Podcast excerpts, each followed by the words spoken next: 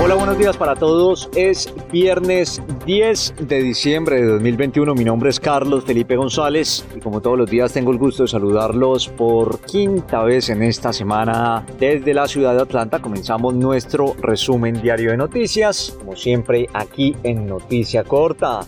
Empezamos hablando de los Estados Unidos porque una corte federal rechazó en el día de ayer un recurso del expresidente Donald Trump para mantener ocultos los documentos sobre el asalto al Capitolio del pasado 6 de enero, en el que murieron cinco personas. La decisión abre la puerta a que los archivos nacionales de este país que tienen la custodia de esos documentos se entreguen al comité de la Cámara de Representantes que investiga el asalto de ese día en el Capitolio.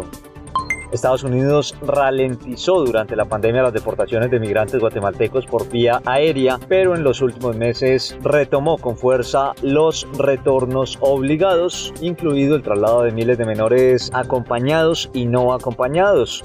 Estos datos fueron divulgados en las últimas horas el Instituto Guatemalteco de Migración, en donde señala que los Estados Unidos ha deportado a 15.700 personas a esta nación durante 2021, pero el 80% de ellos han sido retornados en los últimos tres meses.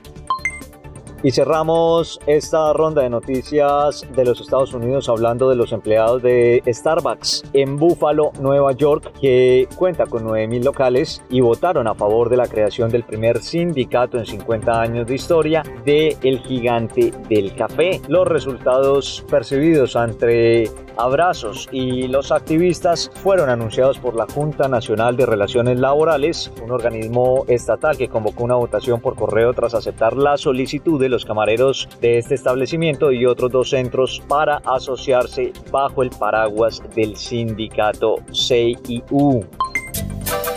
En Guatemala también se escucha Noticia Corta. Los deportes en Noticia Corta.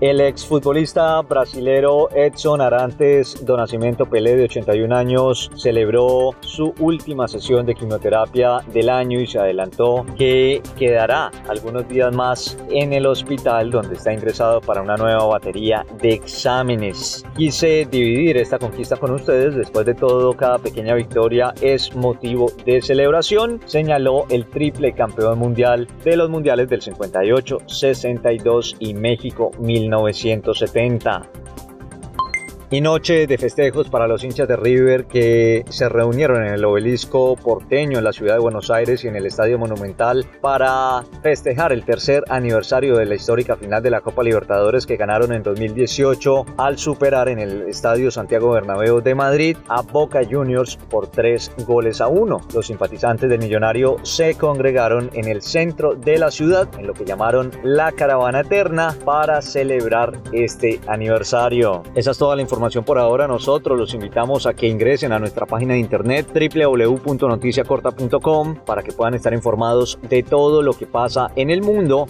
a cualquier hora y desde cualquier lugar, por supuesto al mejor estilo de noticia corta de manera clara, corta y sencilla. Los invitamos a que nos escuchen a través de las distintas plataformas como iTunes, Google Podcast y SoundCloud y a que nos escuchen aquí en la ciudad de Atlanta a través de la consentida Digital Radio. Les deseamos a todos feliz fin de semana.